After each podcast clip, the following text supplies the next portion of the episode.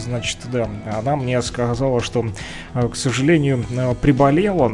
Вот, ну, знаете, да, когда певцы вот много выступают, а иной раз еще, если плохо следят за своим голосом, вот, то у них бывают проблемы с горлом, и э, трудно, трудно э, петь, особенно когда ты это э, каждый день делаешь, да, по несколько часов. В общем, перепросилась Вероника на конец этой недели, и, возможно, в четверг или пятницу. Сегодня у нас что? Сегодня у нас вторник, да, кстати. Мы в утреннем эфире сегодня с вами забыли э, такую рубрику а, как ежедневник, точнее не забыли, а просто э, не хватило времени, да. А почему? Ну, потому как э, было у нас сразу два гостя, да, в радиоэфире.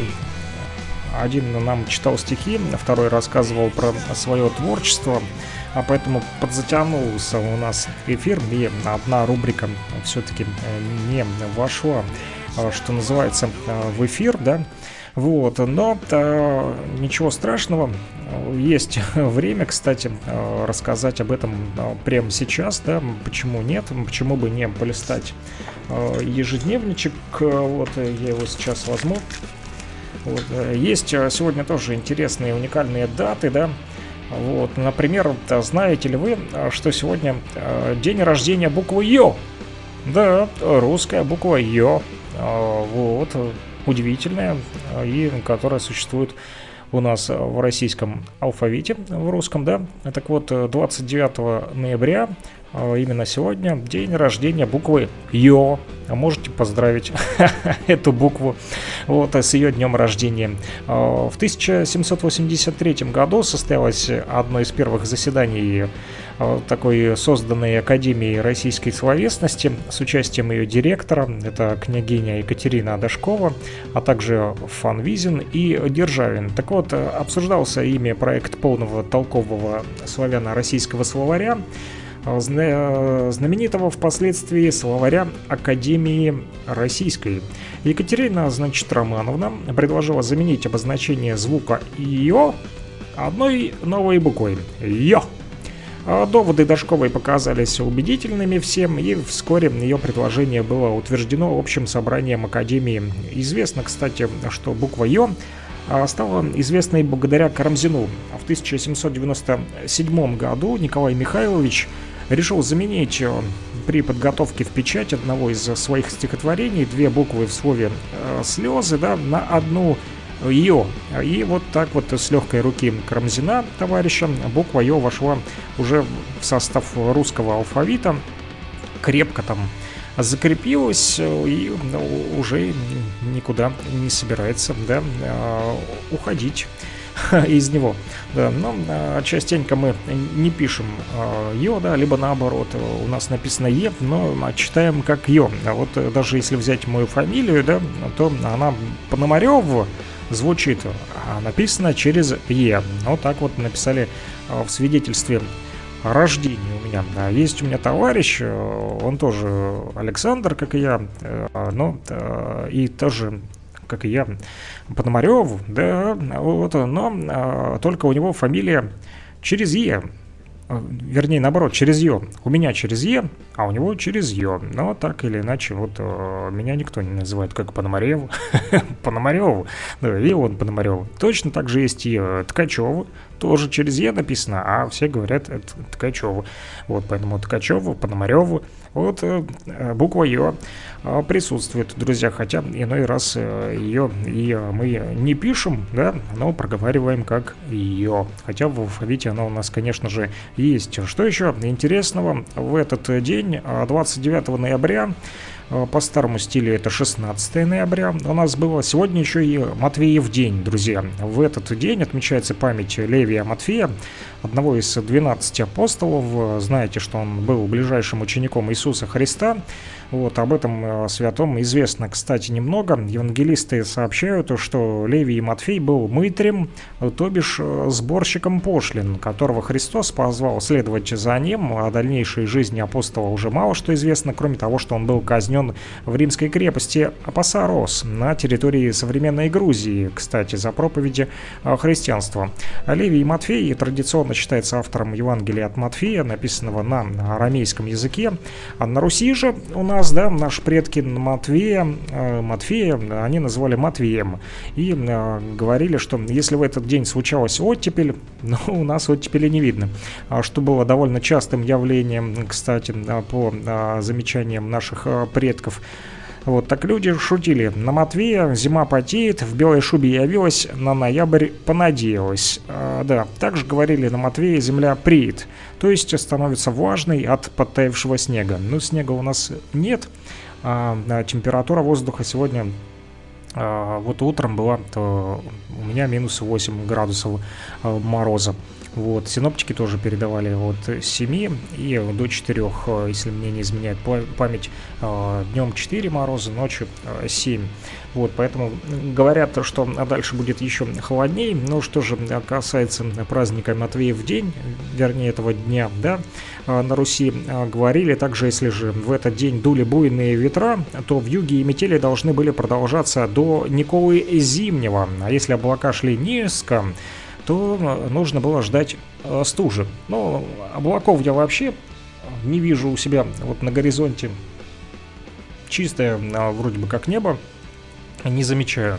А вот Никола Зимний, да, это вообще 19 декабря, поэтому а, метели до 19 декабря не хотелось бы, хотя э, буйные ветры сегодня все-таки есть, но э, в центре у нас в городе не так ветер свиреп, как вот на окраинах, да, когда идешь по русскому русскому полю, там намного холоднее и дует сильнее, продувает. Поэтому, друзья, следите за собой, за здоровьем своим, не переохлаждайтесь, да, переобувайтесь, обувайте теплую обувь, а одевайте а, теплую одежду, а, в том числе, да, вот шапки зимние, все-таки уже недалек тот день, когда и Новый год, да, не с горами, друзья.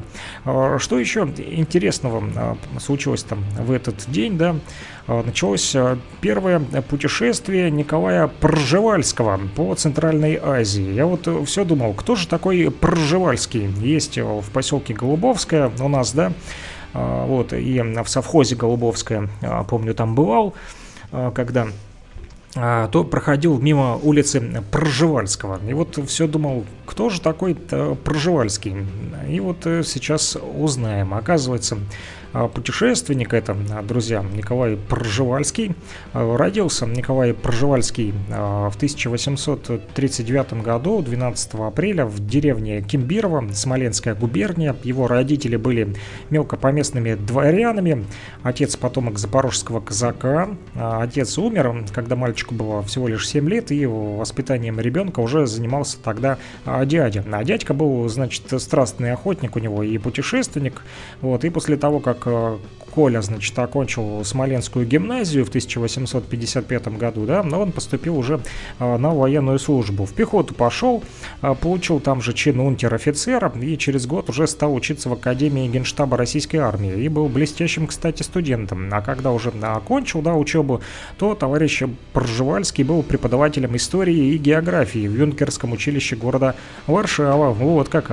И в конце 800 1666 года он был включен в состав экспедиции Генштаба в Восточную Сибирь. И с тех пор началась его жизнь как путешественника, географа и исследователя. Что же касается вот именно э, этого путешествия, в котором он участвовал по Центральной Азии, да, первое его путешествие, вот, известно, э, что он отправился в малоизвестные области, совершил путешествие в Монголию и даже был в Северном Тибете. Кстати, он мечтал еще в детстве побывать на этих территориях. Первым из европейцев Пржевальский достиг озера Лабнор, открыл неизвестный ранее хребет Алтендага и определил точную границу тибетского Нагорья, установив, что его начало на 300 километров севернее, чем считалось ранее. Однако проникнуть вглубь этой загадочной для него страны все-таки не удалось, но зато русский землепроходец достиг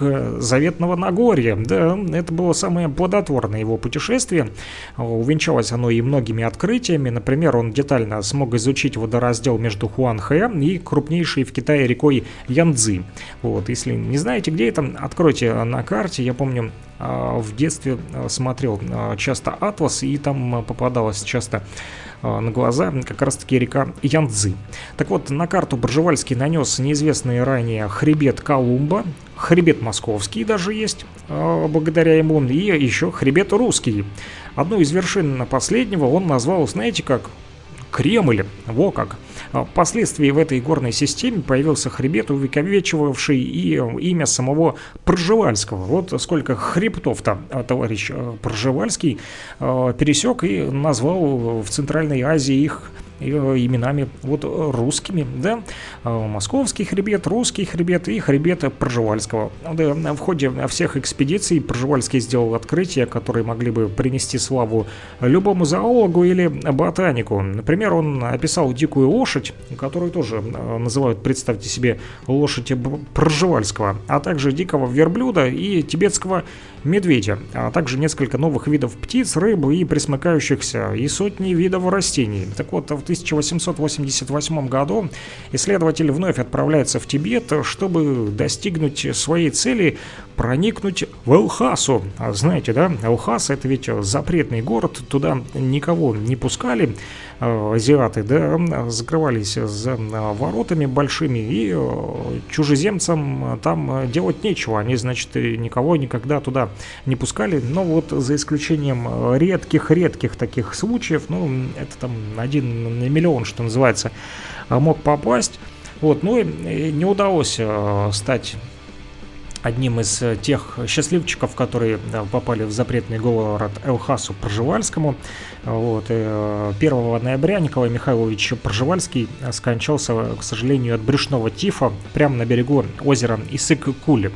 Вот. Но перед смертью он завещал, значит, похоронить его э, там же, на берегу озера и в походной форме, чтобы не тащили его далеко там, да, на родину, не мучились, не хоронили, а, просил похоронить прямо там на месте. Друзья и выполнили последнюю полю, волю а, Пржевальского выдающегося нашего ученого, русского путешественника, и к могиле Пржевальского ведут 10 вырубленных в скале ступеней по числу совершенных им путешествий. И еще вот известно, что на могиле Пржевальского в Караколе воздвигнут даже памятник, а другой поставлен географическим обществом в Александровском саду в городе Санкт-Петербург. А у нас вот э, не в Кировске, а в совхозе Голубовском есть улица Пржевальского. Теперь я э, знаю э, в том числе а кто же это такой, наконец-то узнал. А то все ходил по этой улице и думал, кто же такой товарищ э, Пржевальский. Ну, теперь вот узнал. Ну что ж, друзья, поговорили, да, о событиях этого дня. День рождения буквы Ё.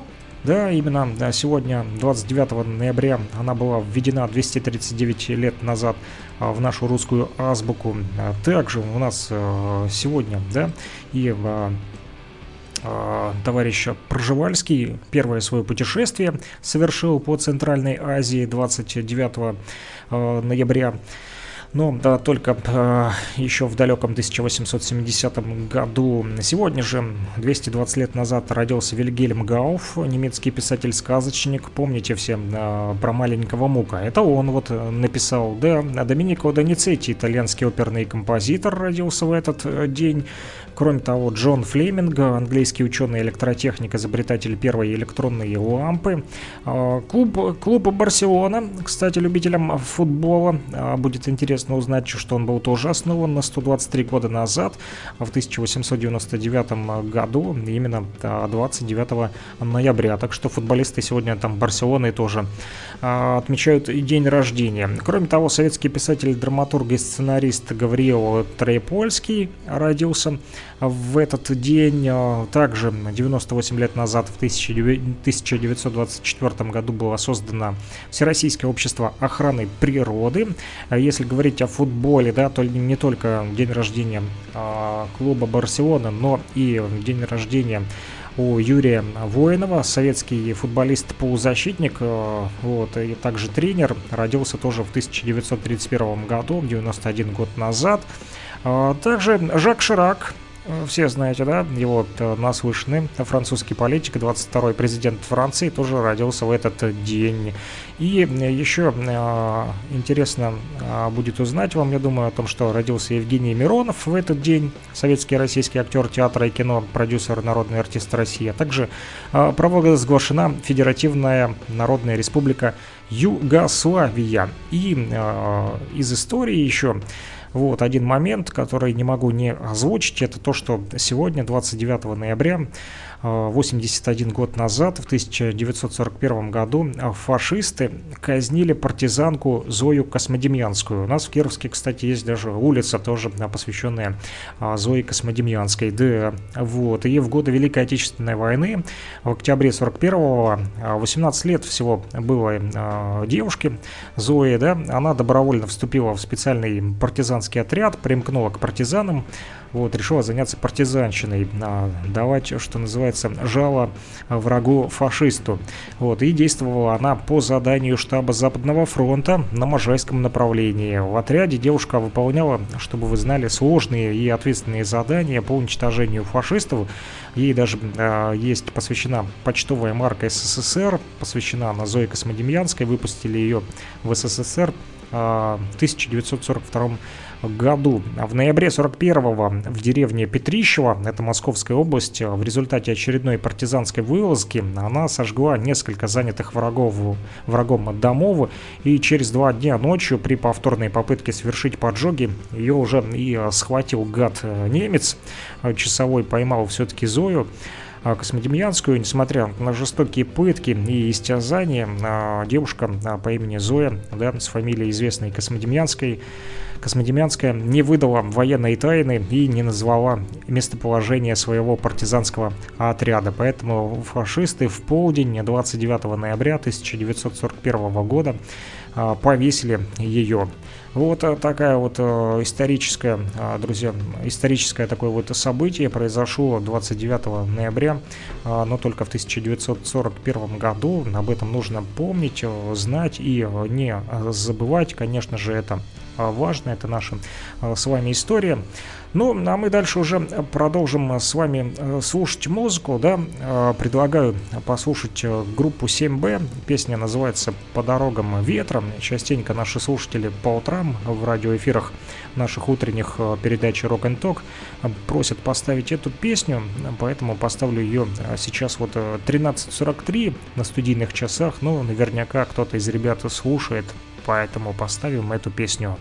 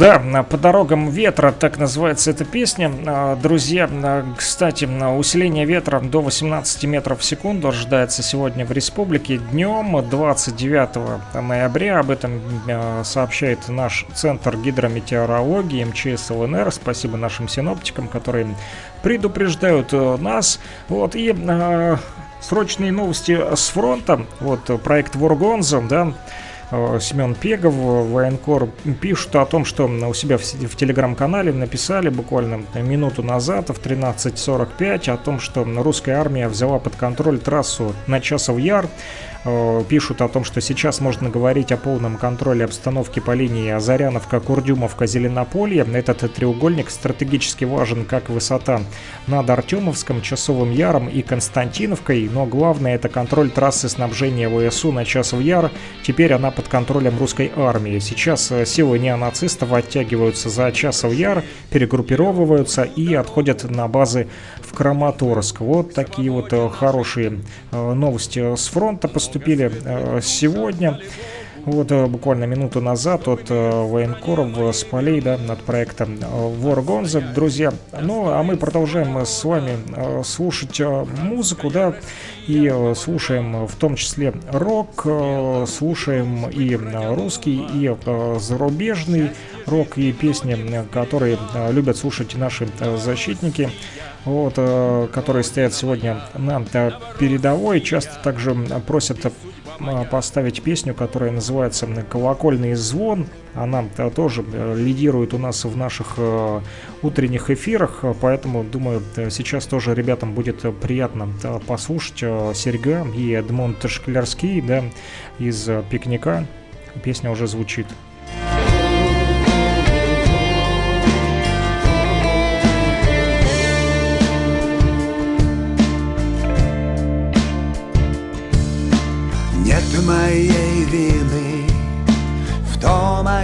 Пою Ночью не видны Тени на краю.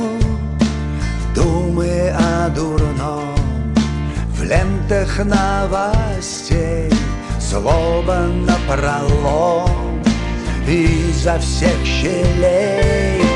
Бесы в головах Блеяние не смех, не любовь, а страх, Не добро, а грех, дело керосин, Тлеет уголек, за окном висит Атомный грибок.